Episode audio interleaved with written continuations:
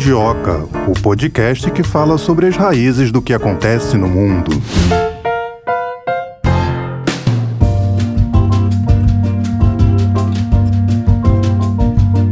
Começando mais um episódio do Mundioca. Lembrando você que está chegando agora, ou você que acompanha desde o primeiro episódio, mas ficou um tempo sem acompanhar, tivemos atualizações recentes. Agora o nosso podcast faz parte da Sputnik Brasil, então você também pode nos acompanhar no site Sputnik News Brasil. Por lá, pode acompanhar aqui o nosso podcast. Não é isso, Melina? Tudo bem? É isso. E olha, você vai ter que correr atrás, suar a camisa, porque nós já temos mais de 100 horas, né, Thay, de conteúdo de geopolítica, atualidades, conflitos, polêmica e muita história para contar também. Isso, e nesse clima de muita história para contar, vamos contar mais uma história hoje, contar a história da possível nova expansão da União Europeia. Recentemente tivemos a Sérvia falando que não. Deu um sonoro não à União Europeia. A gente vai descobrir por que a Sérvia, que tem uma questão separatista ali com o Kosovo, a União Europeia reconhece o Kosovo Kosovo como um Estado independente, a Sérvia não quer abrir mão desse território, mas também tem muitos países que têm questões separatistas, como a Espanha, que não querem apoiar a entrada da Sérvia na União Europeia por conta disso, né? Bom, vamos seguir então aqui esse bate-papo, seguir falando sobre esse assunto, agora trazendo então nosso primeiro convidado de hoje. Carlo Eugênio Nogueira, professor do Departamento de Geografia da Universidade Federal do Espírito Santo. Seja bem-vindo ao Mundioca, professor, tudo bem? Tudo bem. Vou começar te perguntando sobre essa questão, o tema central aqui da nossa conversa. Não é só a Sérvia que disse não, né? O Reino Unido saiu da União Europeia e há correntes em vários países do bloco que acham que a União Europeia vem perdendo relevância e não atende aos interesses dos cidadãos nacionais. Há uma perda de coesão, professor, na União Europeia? Existe a possibilidade de outros membros pedirem para sair? Bem, veja bem, primeiramente agradecendo o convite aí que vocês me fizeram para conversar sobre esse tema tão importante, né, agora aqui na atualidade. Bem, a falta de coesão é uma característica básica da União Europeia, né? Um bloco que já contou com 28 Estados-membros, né? Cada qual com suas cidades, né? Nacionais, culturais, né? Então é um bloco que a gente pode considerar como né, uma unidade na diversidade, não é isso? Então a diversidade é, é a marca né, da União Europeia desde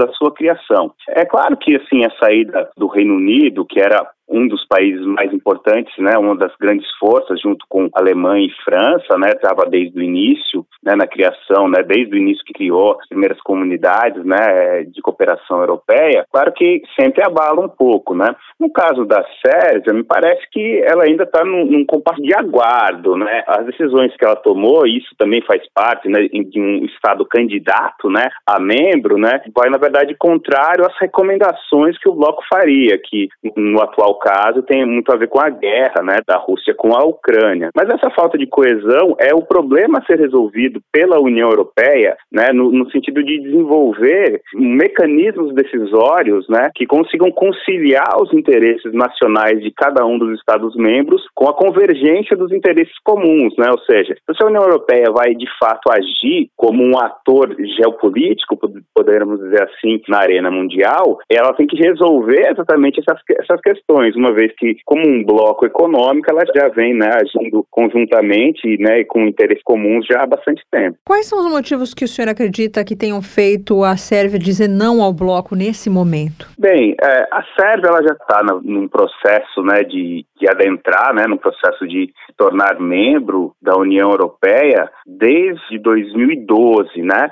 Em 2009 que apresentou, né, a sua candidatura e desde 2012 então que ela vem estabelecendo em conjunto, né, com a Comissão Europeia, é um conjunto aí de ações que o país deveria tomar para se tornar um membro efetivo, né? Quando você se torna um Estado membro, você já tem acesso a financiamentos, você já tem acesso né, a uma série de benefícios ali do mercado comum, mas para que você seja realmente considerado um membro efetivo, você realmente tem que cumprir ali né, as reformas que são acordadas, então, entre a comissão ali que julga os Estados-membros e o, país candidato tem que cumprir, né, essas reformas. Entre essas várias reformas, a gente pode destacar aí os, o compromisso com respeito aos contratos, respeito às leis, né, que é, são os tais princípios, né, democráticos da União Europeia, e, e também, assim, algumas, alguns mecanismos de respeito à questão do mercado comum.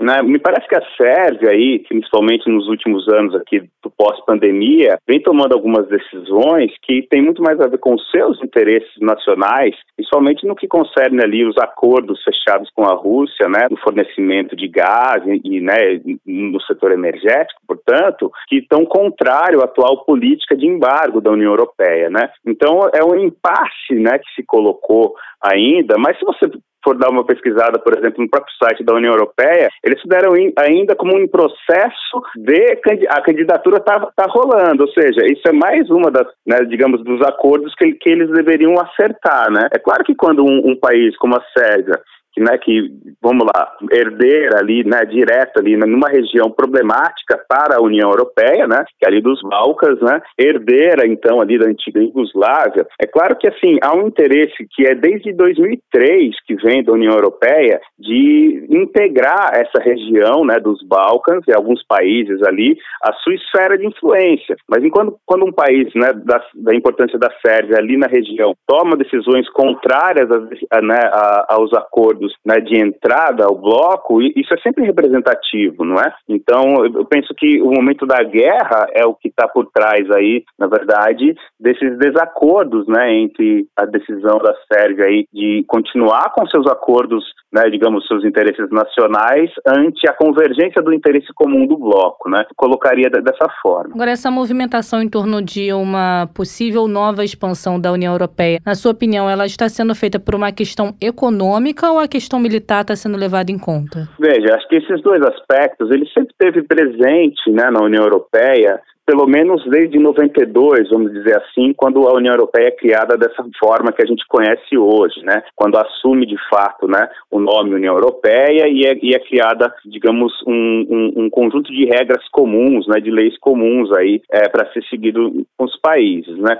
Então, a segurança e a política externa por um lado, sempre foi uma preocupação né, da União Europeia, porque a gente tem que lembrar que nesse momento, né, que é 92, é, o que a gente tinha então era uma Europa, bem ou mal, fragilizada, por um lado, com o fim da União Soviética, por outro lado, a própria o, a queda do Muro de Berlim, não é isso? Então você tem um momento de reunificação da Alemanha. Então, como é que você vai trabalhar com isso e oferecer, digamos, um cenário um pouco mais calmo, né, para que essa Alemanha reunificada consiga consiga se adentrar novamente. Então, de um lado, a segurança e a política externa, externa ao bloco, bem dizer, então ao conjunto de países, na época lá 12, né, hoje nós estamos em 27, países, isso sempre esteve, digamos, no horizonte. Por outro lado, a questão econômica, digamos, é o aspecto que a União Europeia, digamos, tem de mais bem sucedido, não é? Porque se a gente for ver bem, essa política de expansão, o que ela oferece para os países, né, se tornarem membros? Ela oferece acesso ao mercado comum europeu mais do que qualquer outra coisa, né? Então é por meio, né, dessa expansão comercial e, e, econômica que a União Europeia se constrói como, digamos, um ator importante no cenário mundial, né? Então, a partir então de você conseguir cobrar que os países que querem ser membros da União Europeia tenham que cumprir determinadas regras, seja de governança interna, seja de respeito a contratos, seja ainda de, de respeito ou defesa, poderíamos até dizer, do livre comércio. Então, você tem um aspecto comercial, financeiro, com o euro a partir né, do, do século XXI e econômico como o grande esteio né, de sucesso né, da, da integração europeia. Então, se a gente pode falar assim que a europeia é um caso de sucesso de integração econômica regional no mundo, que não tem paralelo, em, digamos, em outros continentes. A gente pode dar o exemplo, por exemplo, do Mercosul, né, que foi criado mais ou menos na mesma época e não teve o mesmo sucesso na integração econômica. Agora, a segurança a questão, então, que a gente pode chamar de geopolítica ou estratégica, bem, nesse ponto, a União Europeia, ela surge, na verdade, como um projeto de bem ou mal tentar superar, não é, uma geopolítica que veio da Segunda Guerra Mundial. Ou seja, superar por meio da integração econômica, superar por meio exatamente da colaboração e da cooperação entre os países. Por um bom tempo ali, né, no pós queda do Muro de Berlim ali nos anos 90 e início dos anos 2000, pareceu que isso foi possível, ou seja, a Europa não se preocupar tanto com essa questão da segurança, ou entre aspas, aí terceirizar a sua segurança para a OTAN, vale dizer para os Estados Unidos, como forma de manter a sua política mais vinculada a questões aí comerciais, financeiras. Agora, nos últimos pelo menos aí vai sete anos, né? Foram sete anos, tendo como referência aí a anexação da Crimeia pela, pela Rússia. Bem, algumas coisas estão mudando no continente, né? Então há, uma, há um crescimento dessa preocupação aí, então, com esses aspectos da segurança e da política externa que, que vão, na verdade, desembocar em 2019, né?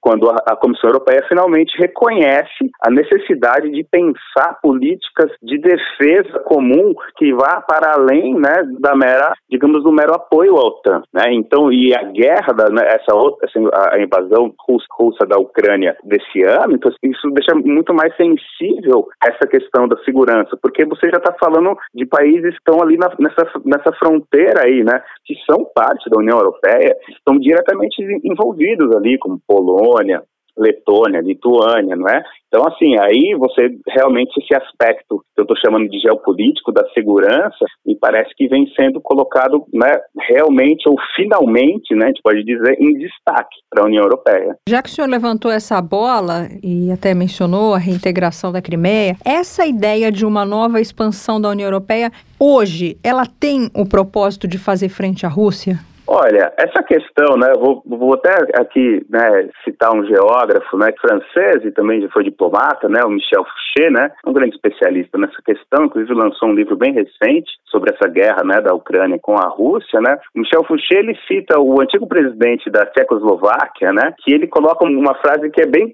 clara e evidente, assim, né, essa ideia, né, o Václav Havel, né, que foi o presidente da antiga Tchecoslováquia e primeiro presidente da República Tcheca, ele diz assim que um dos maiores motivos motivos aí, né, de tensão na Europa é exatamente saber onde que termina a União Europeia e onde que começa a Federação Russa, ou seja, onde exatamente se localiza a fronteira entre o que a gente chama, poderia chamar de Ocidente e a Federação Russa, né? Um problema geográfico, inclusive, bastante antigo dos livros, dos livros didáticos de geografia, né? Então, assim, se a gente for ver bem, é, a gente está operando aqui com conceitos de fronteira que são diferentes, né? A Rússia, historicamente, é, é um império, né? O império tem um tipo de soberania que não opera com uma fronteira, digamos, fixa, ou seja, para o império, a expansão né, da sua fronteira, ou a retração mesmo da sua fronteira, tá certo? É algo comum. E isso, para a Rússia, vem historicamente no seu processo de formação territorial. Já se a gente pegar a União Europeia como uma federação de Estados-nação, como já foi definido, né? Então, assim, a fronteira do Estado-nação, não, ela é uma fronteira fixa definida, tá certo? Então, quando a gente pega esse processo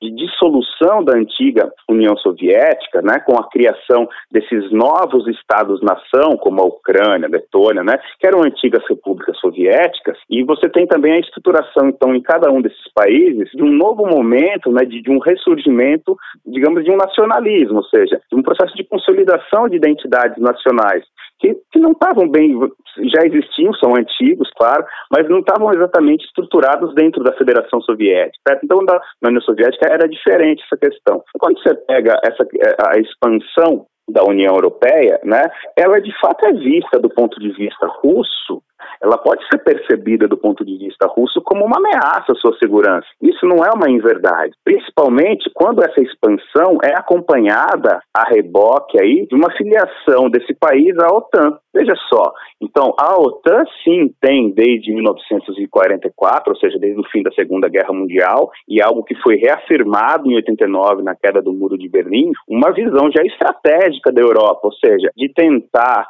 na verdade, influenciar ou projetar né, a sua influência, projetar territorialmente a sua influência até as fronteiras com a Rússia, né, tá certo? Ou seja, pegando todos esses estados do leste europeu, que hoje estão exatamente nessa vai é, espremidos aí entre uma certa necessidade da Rússia expandir a sua área de, de controle e segurança e de outro lado da a, essa necessidade da União Europeia né, de expandir comercialmente. Então você vê que, que a situação é realmente delicada num momento então em que a gente não tem né, um, uma definição clara de até onde vai. Se a gente pegar no início do século XXI, né, estou falando então logo após a expansão da União Europeia, né, em 2004, entre 2004 até 2010 mais ou menos, a, a expectativa era que a União Europeia se expandisse até mais de 40 Estados-membros. É claro que a crise do euro, né, ali em 2008, depois a crise da migração de 2015, mudou um pouco as cartas do jogo, mas a expectativa no início do século XXI era que a União Europeia se tornasse um bloco de mais de 40 estados. Nesse sentido, a Rússia não está errada em, em perceber isso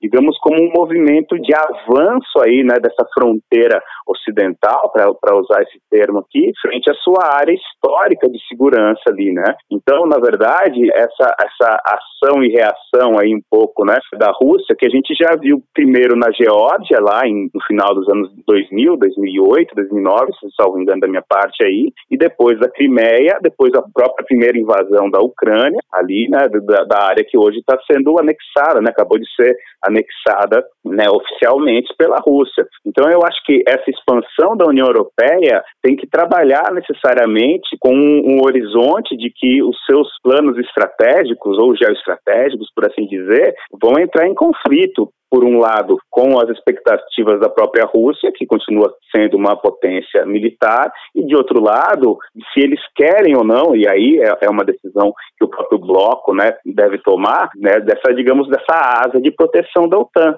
Ou seja, vai ser reforçada a aliança transatlântica, então essa aliança atlântica ela vai ser reforçada pela União Europeia, a União Europeia vai, na verdade, tentar desenvolver mecanismos próprios de defesa a despeito dos interesses dos Estados Unidos. Isso também está em jogo para a União Europeia nesse momento. Agora, se essa questão de segurança for levada em consideração para esse lado da OTAN, isso pode provocar uma instabilidade ali na região, né, professor? Ah, eu concordo contigo. Inclusive já está causando, né? Então, quando a gente pega, por exemplo, países como a Finlândia e a Suécia, né? Estavam neutras em relação à adesão à OTAN e acabam aderindo à OTAN, né? Porque elas têm interesse direto na sua própria segurança, né? Na Finlândia faz, faz fronteira, né? De, direto, né? Compartilha uma fronteira terrestre com a Rússia. Então a gente tem também outros países que estão preocupados com a sua própria questão da existência mesmo, né? Você pega, por exemplo, a Polônia Polônia, essas antigas repúblicas soviéticas, né?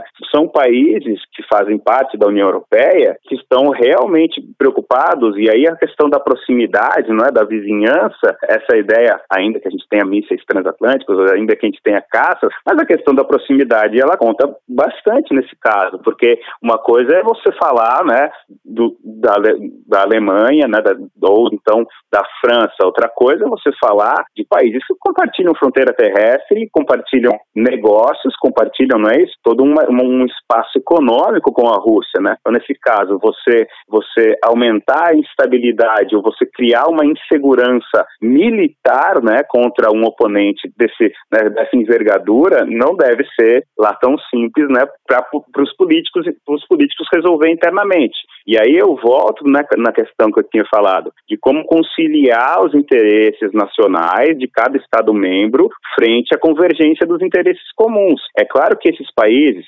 Finlândia, Suécia, mas Polônia, né, Lituânia, Letônia, tem Romênia, tem muito mais interesse em que a União Europeia desenvolva um mecanismo de segurança frente né, uma ameaça né, de agressão da Rússia do que países que não compartilham essa preocupação da proximidade, né? Então, assim, é, eu acho que a gente tem que considerar, então, como que cada país, ou seja, cada opinião pública nacional, e essa é a dificuldade, né, da diversidade europeia, né? Como que cada país ali vai, vai então, levar levar em consideração a sua opinião nacional, porque é o que, quem garante voto, quem que elege, né, os governantes, é ali é, é internamente, né, ou seja, o pessoal é o que que o Reino Unido falou, né? Eu não quero que um político lá de Bruxelas decida a minha vida, eu quero que no dia a dia, no meu cotidiano, né? Então, isso realmente, né? Como conciliar essa questão da escala nacional interna com os interesses comuns de um bloco dessa diversidade é realmente o desafio da União Europeia aí para os próximos anos. Professor, e quais países é, já demonstraram interesse, estão querendo bater a porta para entrar na União Europeia? Olha, isso aí a gente tem, né, desde o do, do início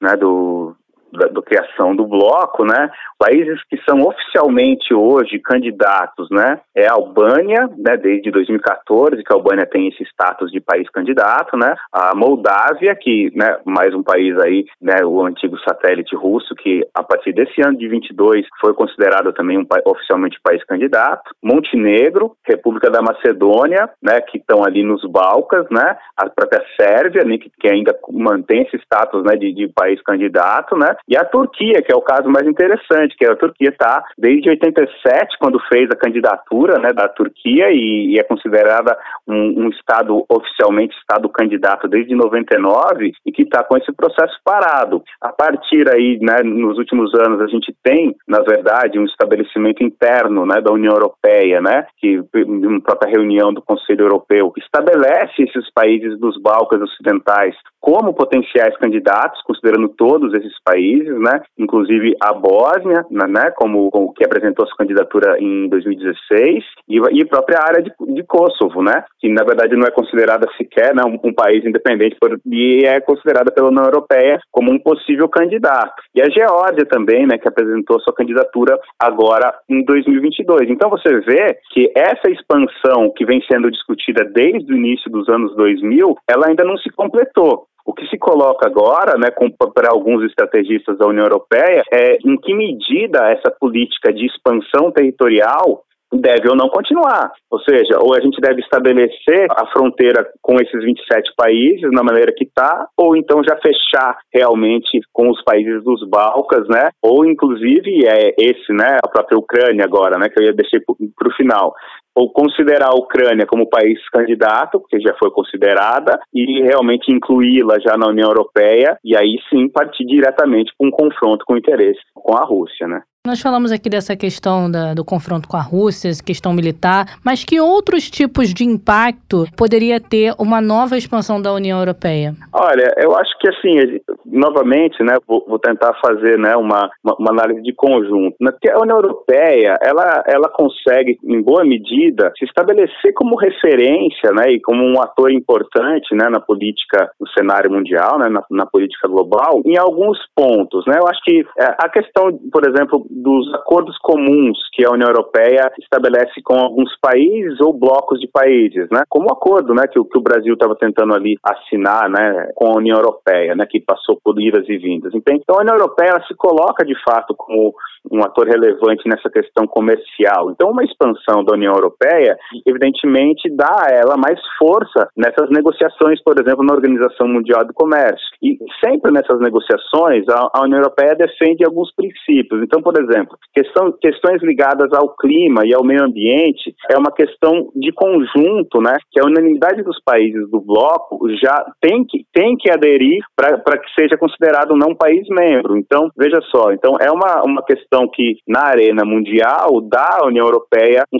uma certa margem de negociação. O respeito a leis e contratos, por exemplo, é, é outra coisa que a União Europeia defende, assim, então, na arena do comércio internacional, né? Então, ela se coloca de fato aí, né, como um, um, ator importante, né, desse ponto de vista das negociações que envolve, né, é, o comércio mundial e, obviamente, com uma expansão da União Europeia, colocando mais países sob essa esfera comum decisória, dá ela mais força, né, para essas negociações. Por outro lado, né, embora se, se coloque de novo, né, é, eu acho que essas expansões é, dá força à União Europeia nessas negociações que ela já vem se mostrando como referência, né, por exemplo, é uma referência mesmo de, digamos, de um poder multilateral, né? ou seja, de um poder, de como estabelecer soluções, né, para que interesses de vários atores sejam, na verdade, colocados né, em equilíbrio, né, e você tentar solucionar divergências, né, e construir, na verdade, aí, soluções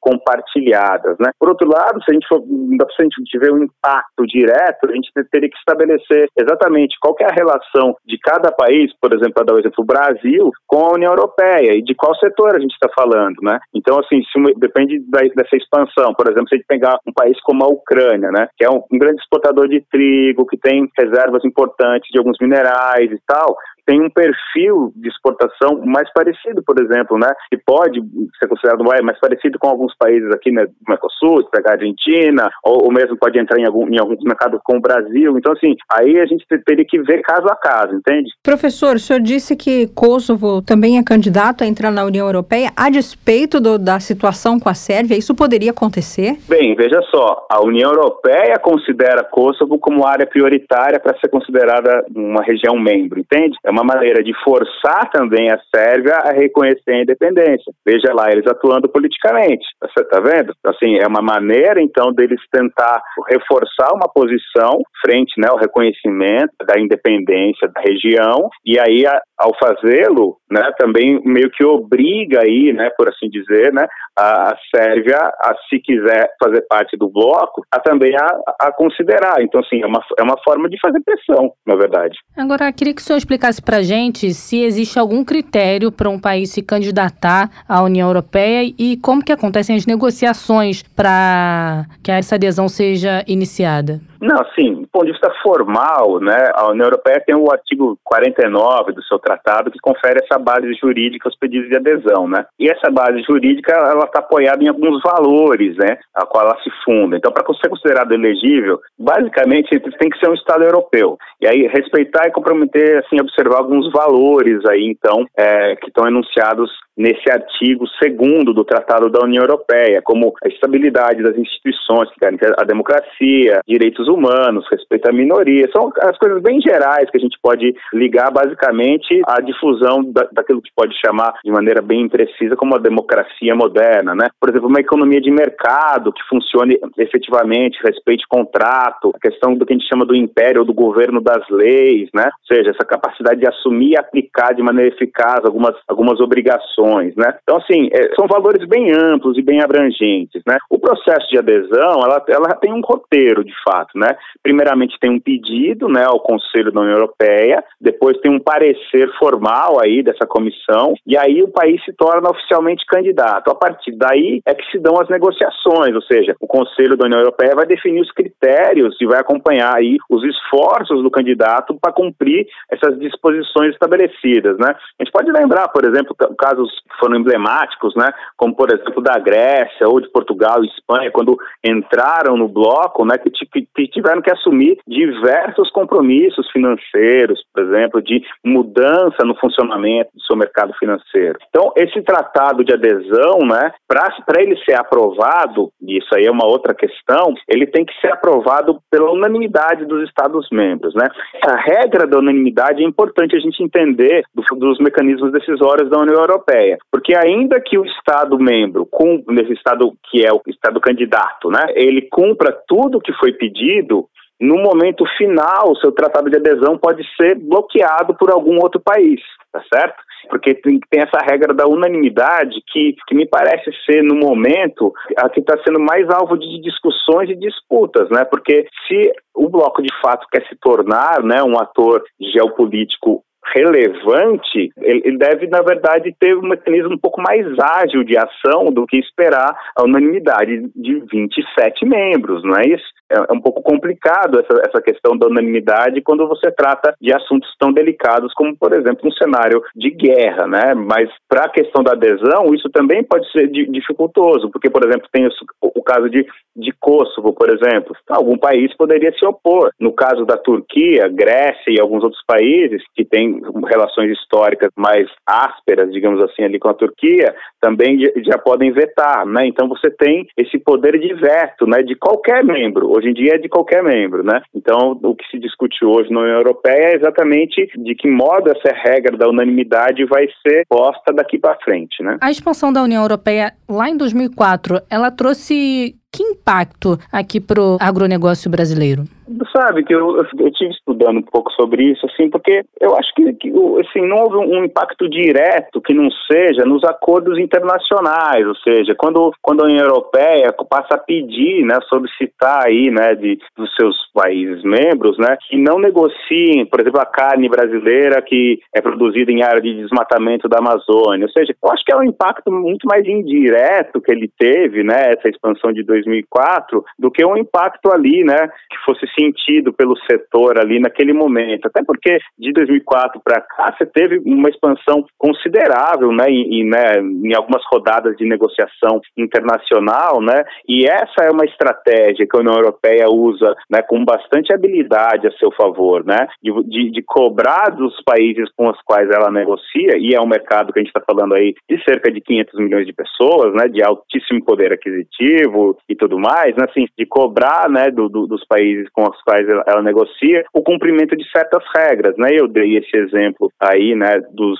diversos embargos, né, que, a, que o agronegócio brasileiro sofreu, né, de lá para cá, de 2004 para cá, né, que lá, lá vão aí 18 anos, né, sempre ligados a assuntos, digamos, de impacto global, assim, né, como desmatamento da Amazônia ou questões de áreas indígenas, né, é, é esses temas são usados de maneira bem habilmente ali pela União Europeia, viu? Para encerrar, professor, queria que o senhor explicasse aqui para a gente, para os nossos ouvintes, falamos muito aqui sobre essa possível nova expansão, a expansão que aconteceu em 2004, mas como surgiu a União Europeia e quando ela surgiu, quais eram os principais objetivos do bloco? Ah, a gente acabou falando um pouco disso isso né, ao longo da entrevista, mas bem, formalmente, né, a União Europeia, como a gente conhece hoje, surge em 92, né, com 12 países. Mas a verdade, assim, se a gente for pensar a construção desses canais diplomáticos e políticos, né, para a consolidação de uma maior cooperação entre os países da Europa, ele remonta pelo menos o final da Segunda Guerra Mundial, né, quando a gente observa o surgimento mesmo da própria ONU, né, em 45 e da OTAN em 1949, né. O objetivo primário ali, né, dessa movimentação, né, se a gente for tomar esse cenário do pós Segunda Guerra Mundial, seria exatamente você construir a pacificação da Europa por meio da criação né, de interesses comuns entre os principais países, né? Então, nesse contexto do pós Segunda Guerra Mundial, né, esse objetivo de pacificação, né, de aparar ali as, as diferenças, né, entre os países da Europa os primeiros esforços aí foi tinha o objetivo de criar essa integração econômica entre os países, né? Então é, nessa, é dentro dessa política comercial e econômica que vai surgir o, o, que a gente pode considerar, né, a instituição pioneira, né, da atual União Europeia, que é a Comunidade Europeia do Carvão e Aço, né, que foi criada em 1951 e contava com a participação da Alemanha, da França, da Itália, dos Países Baixos, da Bélgica e Luxemburgo, né? Posteriormente, em 57, esses países membros né, dessa comunidade do carvão e do aço, eles vão expandir essa cooperação também em outros setores da economia e vão instituir a tal comunidade econômica europeia, que aí sim você já tem uma instituição que tem todas as características iniciais né, do que vai ser a União Europeia. Né? Ao longo, né, no final dos anos 50, os países membros da Comunidade Econômica Europeia vão fundar a Assembleia Parlamentar Europeia, que muda o seu nome para Parlamento Europeu em 1962. Então aí você já tem o germe, né, inclusive dos mecanismos decisórios do que vai ser a União Europeia. O objetivo, então, de um lado é a pacificação, é a superação, então, das rivalidades históricas que foram resolvidas por séculos, né, de maneira militar, e por outro lado a construção de uma área de livre comércio. Então a gente pode colocar que, num primeiro momento, né, o objetivo seria a constituição dessa área de livre comércio, né? Ao longo dos anos 60, isso vai sendo cada vez mais intensificado, né? Inclusive com, com criação e funcionamento de uma união aduaneira, né? Que estabelece aí políticas comuns aí de impostos e cobranças de taxas entre os países. Os anos 70, então, né? Dentro dessa conjuntura, os anos 70 marca uma, uma leve mudança, né? Porque é o primeiro momento de expansão dessa comunidade econômica europeia, principalmente após o fim de algumas ditaduras ali, né? Notadamente em Portugal, na Espanha e do governo militar da Grécia. Então, o que a gente tem é exatamente a criação de um Fundo Europeu de Desenvolvimento Regional voltado para, digamos, suprimir aí ou diminuir as disparidades regionais existentes no continente. Então, nos anos 70, o que a gente já vê é, um crescimento de importância de um planejamento né, e da construção, digamos, de um espaço econômico um pouco mais homogêneo e menos desigual. Né? Nos anos 80, então, como a gente já teve oportunidade de falar, o que a gente tem é né, cada vez mais uma mudança do próprio mundo que vai forçar uma mudança também ali dessa comunidade econômica europeia. E no final ali dos anos 80, com a queda do Muro de Berlim em 89 e o colapso da União Soviética que seguiu, aí sim que tem os esforços de criação aí, né, da atual União Europeia, né, que não só é uma comunidade aí, digamos, uma área de livre comércio ali, então, né, buscando a, a, a, livre circulação de mercadorias, mas acaba criando também uma área de livre circulação de pessoas e trabalhadores, né, ou seja, você cria um mercado comum de trabalho também, né. Então, os anos 90 assiste, na verdade, ao sucesso dessa integração econômica que tem como consequência ali no início do século 21, né, com a instituição do euro como moeda comum e aí a, realmente né, a ascensão da União Europeia como esse bloco que a gente conhece hoje. Tá certo, professor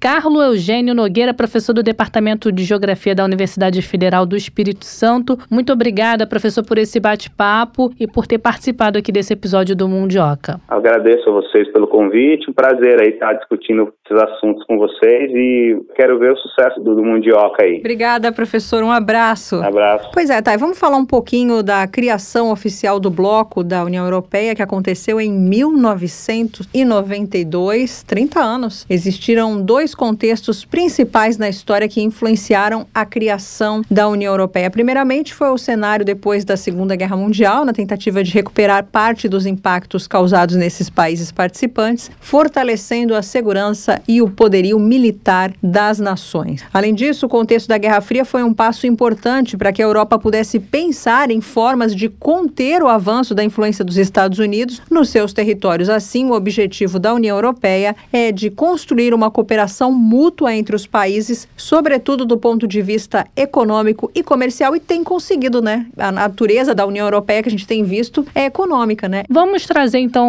mais uma pessoa para falar sobre esse assunto, mais um convidado aqui no episódio de hoje. A gente vai conversar agora com o professor Gustavo Oliveira, ele que é doutorando do programa de pós-graduação em Relações Internacionais em Santiago Dantas e pesquisador do Instituto Nacional de Ciência e Tecnologia para Estudos sobre os Estados Unidos. Seja muito bem-vindo aqui ao Mundioca. Olá, agradeço o convite. Prazer estar falando com vocês. Professor, a Sérvia queria fazer parte da União Europeia, mas desistiu, né? Por que isso? Bom, na verdade é bem assim. A Sérvia ainda ela quer fazer parte da União Europeia, mas há uma série de entraves ali que existem por conta de alguns, algumas questões é, que são muito importantes para a política externa da Sérvia, que é a necessidade, principalmente a necessidade de manutenção de boas relações com a Rússia, né, porque a Rússia é a principal apoiadora internacional da Sérvia, no sentido de tentar obstruir o reconhecimento internacional do Kosovo. Né? Então a Sérvia, por exemplo, ela não tem se alinhado às sanções ocidentais, inclusive da União Europeia, contra a Rússia, e para os países que, têm que, entrar, que querem entrar na União Europeia, eles têm que cumprir esse requisito de alinhamento de política externa. Então, a Sérvia não tem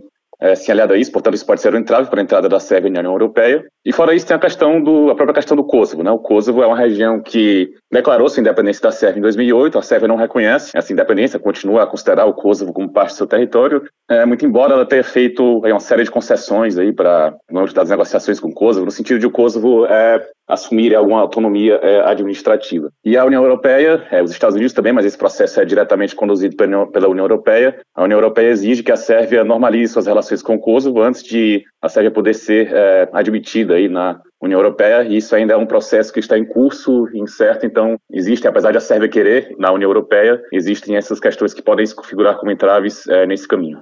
Em relação à população, já houve algum tipo de referendo para saber se a maioria dos sérvios apoia a adesão ou não? Um referendo diretamente sobre a questão da União Europeia, não. O que há são é, várias pesquisas aí de opinião pública que, inclusive, elas têm detectado que o número de pessoas que se opõem à entrada na União Europeia, ele, ele tem se elevado, inclusive, mais recentemente ele ultrapassou o número de pessoas que se posicionam em favor da entrada da Sérvia na União Europeia. Então, esse número hoje, conforme as últimas pesquisas, gira em torno de cerca de 35% a favor da entrada na União Europeia e cerca de 40%, 45% aí nesse intervalo são pessoas que se dizem contra a entrada na União Europeia. E esse número de opositores, ele se eleva ainda mais se o reconhecimento da independência do Kosovo for colocado como uma condição para a Sérvia entrar na União Europeia. Então, a partir desses dados de opinião pública, nós vemos que há um crescente, digamos, euroceticismo na Sérvia, né? uma, uma crescente parcela da população que que não deseja aí entrar na União Europeia. Então, acho que esse seria um principal indicativo para a gente tentar pensar nesses termos, né, de como seria a aceitação da sociedade com relação a essa entrada na União Europeia. Os partidos políticos sérvios, eles se dividem, né, quanto à adesão. Ah, os principais partidos, é, a maioria deles, eles é, apoiam a entrada na União Europeia, inclusive os partidos que têm estado no poder aí nos últimos mais de uma década. Né? Então, desde 2012 está no poder o Partido Progressista Sérvio, que é o maior partido da Sérvia, é o partido do presidente, Aleksandar Vučić, né, que é uma figura ali politicamente é, muito poderosa é, no país, e esse partido tem tido aí votações expressivas, hein? inclusive nas últimas eleições que ocorreram esse ano também foi o partido mais votado aí, com 44% dos votos. Ele tem governado aí desde 2012 e é um partido que apoia aí a entrada, busca a entrada da Sérvia na União Europeia, muito embora seja um partido que favoreça boas relações com a Rússia, inclusive é durante esse governo do Partido Progressista que a Sérvia aprofunda suas relações com a Rússia, que já vinham se desenvolvendo ali desde o final dos anos 2000, mas durante o governo do Partido Progressista é que a Sérvia desenvolve, por exemplo, a cooperação militar com a Rússia. Mas ainda assim ela quer a entrada na União Europeia, esse partido, o Partido Progressista, ele apoia a entrada na União Europeia, e o principal partido de coalizão, né, nos últimos anos, do Partido Progressista, que é o Partido Socialista, ele também apoia a entrada da Sérvia na União Europeia. Os principais partidos de oposição, é, historicamente, é, também apoiam a entrada da, da Sérvia na União Europeia. As forças que são é, contrárias à entrada da Sérvia na, na, União Europeia, hoje elas são mais marginais, são partidos mais é, nacionalistas, ali, mais da direita nacionalista, que eles têm um ressentimento maior com a questão da, dessa postura do, dos países ocidentais, pelo menos os principais deles, né, das grandes potências ocidentais, de reconhecer a independência do Kosovo e promover essa independência do Kosovo a nível internacional. Então, esses partidos é, menores, eles têm uma postura de, de certa maneira, como uma retaliação a essa atuação dos países ocidentais, é, ser contra a entrada da Sérvia na União Europeia. Mas como como eu falei, são partidos que têm uma votação aí menor em relação aos principais é, inclusive os partidos de oposição hoje que, que estão na SEG, os mais, é, mais votados, também têm uma postura de entrada na União Europeia, mas também há um certo sentido de pragmatismo no sentido de manter boas relações com a Rússia. E o que seria melhor para a Sérvia? Manter essa aliança com Rússia e China ou entrar para a União Europeia? Bom, eu acho que você usa um termo aliança que eu considero que é um pouco forte demais para descrever as relações entre a Sérvia e a Rússia e a China. Eu vejo que não é uma aliança que a Sérvia tem com esse país porque ela não envolve, por exemplo, algum compromisso é, de segurança. Claro que tem, é, pode-se falar no sentido de uma aliança circunstancial, no sentido de haver algumas pautas, como, por exemplo, a questão de obstruir o reconhecimento internacional do Kosovo. Nesse sentido, sim, Rússia e Sérvia e China estão aí pensando da mesma maneira e a, Sérvia precisa do apoio da Rússia e China para se contrapor ao reconhecimento internacional da independência do Kosovo. Agora, assim, não entrando aqui na questão que você colocou, né, o que é melhor para a Sérvia, mas pensando nos fatores né, que estão é, em jogo, né, o, é, tentamos colocar na cabeça aí dos tomadores de decisão da Sérvia. Então, a Sérvia é um país que está numa região, né, nos Balcãs, é, nos Balcãs Ocidentais, mais precisamente, que é uma região que já desde os anos 90 vem se encaminhando aí para uma integração crescente junto às potências ocidentais. Eu falo no sentido de ser quase um consenso na região a busca pela entrada na União Europeia e na OTAN. A Sérvia é o único país que não quer entrar na OTAN, justamente por conta dessa necessidade de ter boas é, relações com a Rússia e também de haver um, um até principalmente pela, pela existência de um ressentimento muito grande na sociedade da Sérvia em relação à OTAN por causa dos bombardeios dos anos 90, enfim, de toda aquela questão eh, da guerra. Então a Sérvia, os, os líderes da Sérvia, nos últimos anos, eles têm tido essa noção de que estão inseridos numa região em que há uma predominância é, ocidental. Essa predominância, ela se traduz também no fato de a Sérvia ter como principais parceiros econômicos é, justamente a, os países da União Europeia.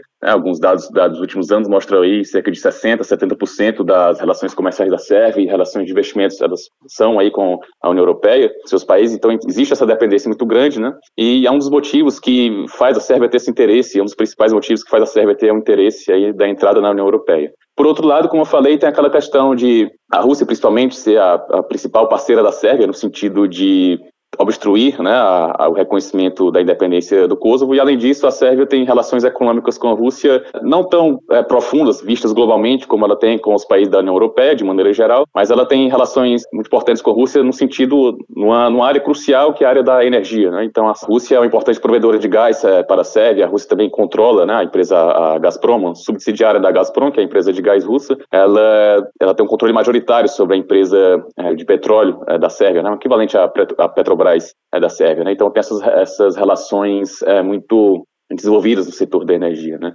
Então as lideranças da Sérvia elas têm sempre que pesar essa questão, né, de ao mesmo tempo haver uma dependência maior econômica em relação à União Europeia, mas ao mesmo tempo em algumas é, áreas cruciais ela ter é, uma, relações mais aprofundadas com a Rússia. E aí a questão é que, principalmente agora nesse contexto de guerra, né, invasão russa é, à Ucrânia, os países ocidentais, os Estados Unidos e os países da União Europeia têm cobrado da Sérvia um alinhamento maior aí na questão de assumir as sanções contra a Rússia.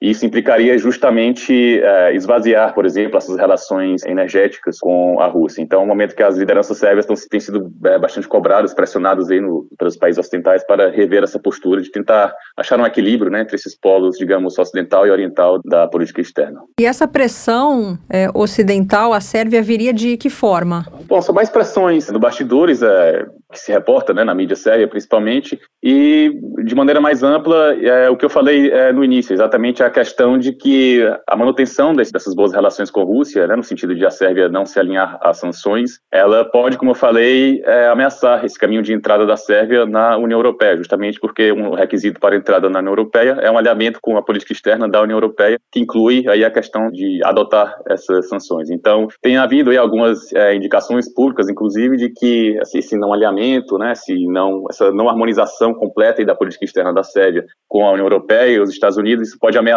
aí a questão da entrada da Sérvia na União Europeia. Eu diria que esse é o principal ponto de pressão que as potências ocidentais é, têm feito, né, e que podem é, utilizar para pressionar a Sérvia, no sentido de tentar fazer a Sérvia rever esses fundamentos da sua política externa que já duram aí mais de 10 anos. Agora, esse posicionamento atual, por conta dessa oposição às sanções, pode prejudicar a Sérvia caso futuramente é, ela tente entrar na União Europeia? Sim, exatamente. Como eu, como eu falei, a União Europeia, assim, quando um país ele quer entrar na União Europeia, ele tem que atender a uma série de requisitos, né? São, são vários capítulos, por exemplo, reforma do sistema judiciário, enfim, legislação ambiental, são é, uma variedade muito grande de, de critérios que têm que ser é, harmonizados com os requisitos que a União Europeia demanda. Um desses requisitos é exatamente esse, né? Que é a adequação de política externa com a política externa da União Europeia. Então, quando a União Europeia ela, ela adota sanções contra a Rússia, essa é uma decisão coletiva, né? Que vale aí para todos os membros. E nesse processo de negociações para entrada na aliança, na União Europeia, perdão, a União Europeia ela avalia se o país candidato ele está em conformidade né, com essas decisões de, de política externa. É meio como eles quisessem ver se valeria a pena receber né, um país que estaria alinhado com os valores, com os interesses é, estratégicos, políticos da União é, Europeia. Então, é, essa questão da, do alinhamento de política externa é, o, é um dos fatores principais aí que pode ser um entrave para a entrada da Sérvia na União Europeia, em conjunto, como eu falei, com a questão pendente aí de normalizar as relações com o Kosovo, que também é uma demanda aí da União Europeia, inclusive alguns países-chave, a Alemanha, por exemplo, tem falado mais explicitamente que a Sérvia tem que reconhecer o Kosovo como um país independente para poder entrar na União Europeia. Né? Então tem toda essa questão que ainda é incerta, né? há negociações que no momento aí, é, estão estagnadas, enfim, é, certas tensões, mas é, o que está posto principalmente no momento é isso. Como é que você, como uma pessoa que estuda a Sérvia, enxerga essa questão do Kosovo? Está perto de chegar a um acordo ou não? Perto ao que, que se sabe, assim, da, das negociações, não estamos. O que ocorre é o seguinte: bom, Kosovo declara independência em 2008, né? Então, e a Sérvia não reconhece isso, mas ao mesmo tempo tem início ali em 2010, 2011, um processo de negociações entre as lideranças de Sérvia e Kosovo, mediadas pela União Europeia, que eles buscam é, enfim, é, tentar resolver algumas questões políticas, né, mais técnicas também, é, sob essa mediação da União Europeia, mas sem que se cobre da Sérvia é, imediatamente o, reconhecimento da independência do Kosovo. Então, desde então, desde 2011, tem havido uma série de, é, é, de acordos, né, alguns desses acordos, como eu falei, a Sérvia fez aí, diversas concessões ao Kosovo, inclusive a Sérvia tinha, por exemplo, algumas estruturas de Estado na área de segurança, judiciária, que operavam ali no território do Kosovo, e a Sérvia abriu mão é, disso, ou seja, ela abriu mão, ela, de certa maneira, consentiu com que o Kosovo assumisse aí uma,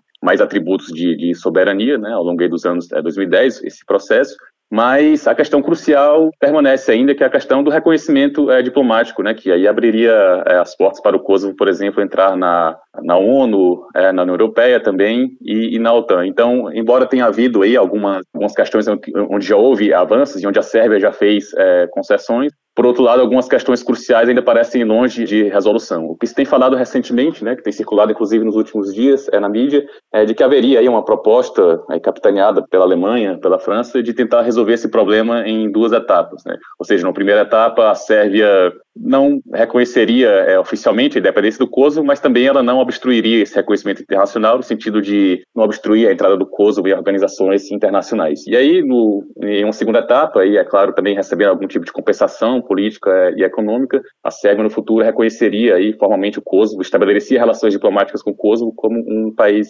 independente. A liderança da Sérvia, o caso é, o presidente Vučić, ele tem dito de maneira reiterada que a Sérvia não vai reconhecer a independência do Kosovo e isso é algo é, consensual na Sérvia, exceto algumas forças é, mais marginais, pró-ocidentais, marginais politicamente, né, que não tem tanta expressão, mas que defendem que é necessário reconhecer essa realidade de Kosovo independente mas é, as forças dominantes na política da Sérvia é, é quase consensual nessas forças que a Sérvia não deve reconhecer a, a independência do Kosovo, muito embora é, se apoie aí as negociações que têm sido feitas, é claro, em parâmetros que eles consideram mais favoráveis à Sérvia. Então, pelo menos essa questão mais, que é o cerne da questão do reconhecimento formal, creio que ainda estamos bastante distantes de ver aí uma, um encaminhamento nesse sentido, embora as pressões, ao que tudo indica, né, pelo que se reporta na mídia, estejam aumentando sobre a Sérvia para tomar uma decisão nesse sentido. O senhor acha que seria mais importante para a União Europeia ter a Sérvia do que para a Sérvia entrar para a União Europeia? Essa é uma questão complexa. Para a Sérvia, sem dúvida, como eu falei no sentido econômico, essa aproximação à União Europeia, que se concluiria com a entrada da Sérvia na União Europeia, ela seria bastante positiva no sentido né, da, da economia da Sérvia. E é claro que também o caminho da União Europeia envolve uma série de reformas políticas, né? então poderia falar que esse processo pode ajudar aí também na, na maior democratização,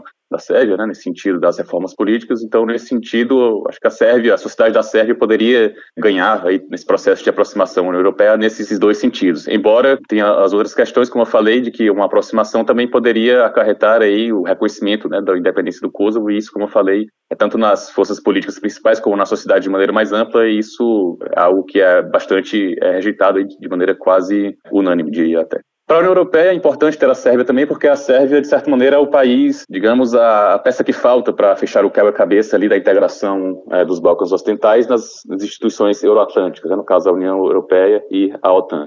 Como eu falei, assim, é uma região em que é virtualmente um consenso, né, a busca pela entrada na União Europeia e a entrada na OTAN, mas a Sérvia é o único país que tem essa postura é, que destoa da região, no sentido de ela ter relações mais desenvolvidas com a Rússia, com a China, né, e isso se traduz, como eu falei, na questão do não alinhamento pleno com a, com a política externa da União Europeia, e isso se traduz também no caso de a Sérvia não querer entrar na OTAN. Né? Então é o único país que destoa, e a Sérvia é um país muito importante, né, porque é um país territorialmente é, o maior ali dos Balcãs Ocidentais, é, tem uma população é, grande também economicamente, é de certa maneira uma potência regional. Então seria interessante para a União Europeia ter aí a Sérvia dentro da sua órbita para tentar estabilizar a Sérvia conforme aí aqueles os interesses aí estratégicos geopolíticos da União Europeia. Falo isso, né, mais da questão do ponto de vista da presença regional da União Europeia. Creio que de maneira mais ampla da União Europeia como um todo, não sei se teria aí algum peso é, muito significativo, mas para a presença da União Europeia na região, creio que a Sérvia é um elemento crucial, sim. Como é que está a presença chinesa na Sérvia? Bom, é uma presença que tem crescido é, bastante nos últimos anos, como tem crescido a presença da China é, no sistema internacional, em várias regiões é, de maneira é, geral. Então, a Sérvia, já desde os anos 2000, tem desenvolvido essa interlocução com a China, né, que também gira muito em torno do fato exatamente de a China se opor à independência é, do Kosovo, né? Então a Sérvia, a Rússia e a China têm essas convergências. Então a Sérvia agiliza já há alguns anos, né, esse processo de aproximação à China. Os dois países têm um acordo, inclusive, né, de parceria é, estratégica. E a presença chinesa ela tem se dado principalmente fora né, da questão da interlocução, das articulações diplomáticas centradas na questão do Kosovo, tem muito a ver também com a presença é, econômica. Né? A China tem feito aí diversos investimentos pesados em infraestrutura aí na região dos Balcãs, e a Sérvia tem sido o principal centro, né, digamos assim, desses investimentos chineses aí na região dos, dos Balcãs é, ocidentais. Então, tem crescido principalmente a presença chinesa ali na região dos Balcãs, na Sérvia em particular, tem crescido principalmente em torno desse eixo aí da da economia, né, principalmente com foco na questão dos investimentos em infraestrutura, é, tecnologia também, né, por exemplo, a Huawei tem uma atuação é, importante na Sérvia, inclusive os Estados Unidos né, tentaram obstruir isso né, durante a administração Trump, então tem essa presença econômica chinesa forte e crescente na região, e ela tem como centro exatamente a Sérvia. Agora, professor, nós começamos esse bate-papo te perguntando por que, que a Sérvia não quer entrar para a União Europeia, o senhor disse que, é, na verdade, ainda quer fazer parte, mas como é isso, querer fazer parte mas não está com um discurso totalmente alinhado com o discurso da União Europeia.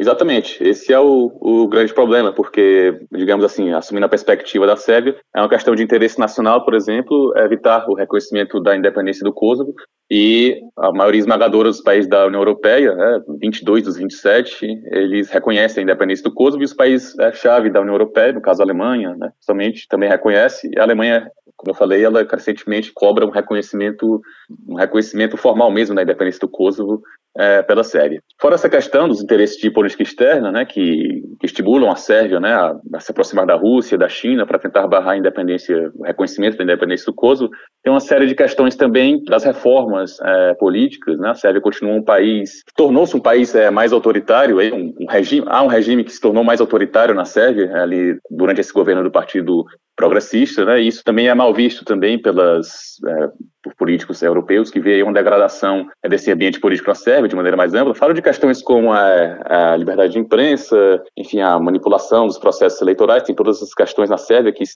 deterioraram bastante nesse período em que o Partido Progressista ele está no poder. E isso também é visto de é, de maneira é, negativa. Fora também né, a questão do nacionalismo, que é, algumas figuras né, no governo que têm usado uma retórica mais, mais agressiva, nacionalista, dentro do governo da Sérvia. Né? Isso também é algo que é, em geral, mal visto ali entre os países é, que fazem parte da União Europeia. Podem constituir aí, também um outro entrave é, nesse caminho que a Sérvia busca para entrar na, na União Europeia. O senhor falou aí dos 22 países dos 27, né? Mas tem cinco. Eu ia falar isso agora. E os cinco que não reconhecem? Pois é, como é... E não reconhecem por quê? Bom, são todos países, é, a Grécia, a Eslováquia, Espanha, Romênia e Chipre, né? São todos países que eles têm alguma questão mais ou menos evidente, né? Mais ou menos latente de autodeterminação, minorias e enfim, secessionismo, né? De uma é, a Espanha tem os movimentos separatistas lá dentro, né? Deve ser por isso também, né? É, exatamente. A Espanha tem a questão da, da Catalunha, né? Que teve mais recentemente, alguns anos atrás, isso se tornou mais evidente, mas tem as questões históricas do País Basco também. Então, a Espanha, por conta desse, dessa questão dos, das autonomias, né? Do separatismo, ela tem uma postura mais cética quanto a essa questão da independência do Kosovo. A Espanha é contra, né? Não reconhece, porque exatamente não quer que haja um precedente, né? Para outros separatismos.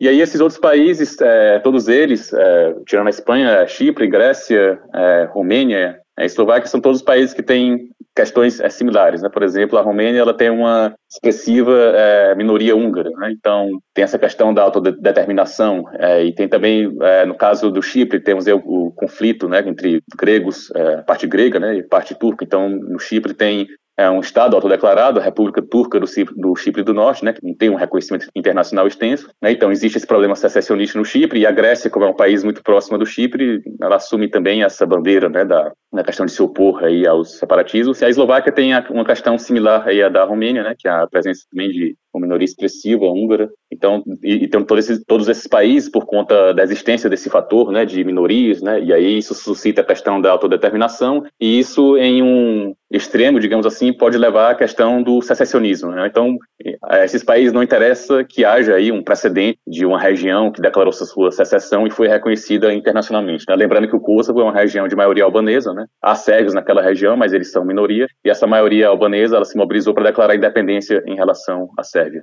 em 2008. E aí, embora seja um movimento né, que, enfim, tenha vários antecedentes históricos desde os anos 90, mas em 2008 é a declaração de independência do Kosovo. Tá certo, a gente conversou com o professor Gustavo Oliveira, doutorando do programa de pós-graduação em Relações Internacionais Santiago Dantas e também pesquisador do Instituto Nacional de Ciência e Tecnologia para Estudos sobre os Estados Unidos, bateu um papo com a gente sobre o sonoro não que a Sérvia disse, por enquanto, à União Europeia. Muito obrigada, professor. Eu que agradeço mais uma vez o convite. Um abraço. Um abraço, tchau, tchau. tchau. Depois da saída do Reino Unido, a União Europeia ficou com 27 países, né? 27 membros. É, teve países aí como Portugal e Espanha que entrar para a União Europeia foi a salvação, que viviam crises grandes e conseguiram se levantar a partir da entrada na União Europeia. É, então agora vamos nos levantar, porque estamos sentadas, para trazer o tema de hoje do Mundo Bizarro. Mundo Bizarro.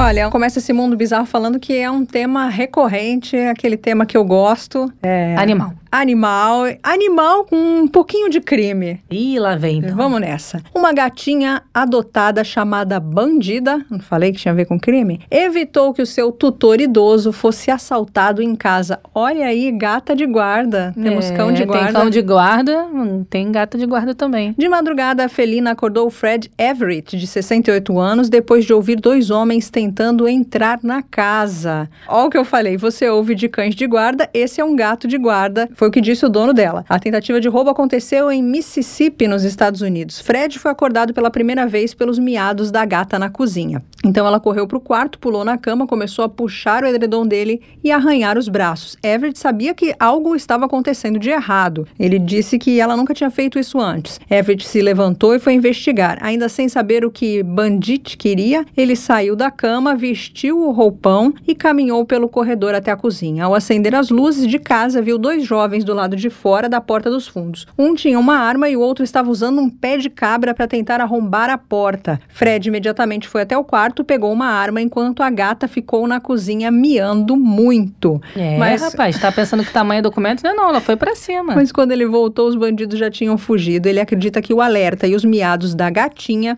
tenham de alguma maneira espantado os ladrões. Botou pra correr. Gostei dessa gatinha aí, ó. Não se assustou com os bandidos, não. Ela foi pra cima. Fofinha, né? Fez jus ao nome. E esse foi o mundo bizarro de hoje.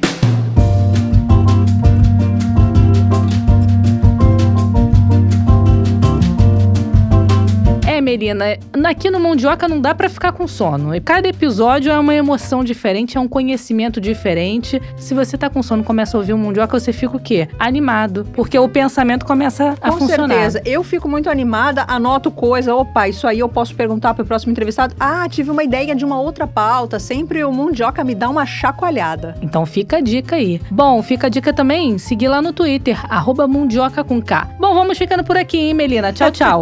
tchau, tchau. Mundioca, o podcast que fala sobre as raízes do que acontece no mundo.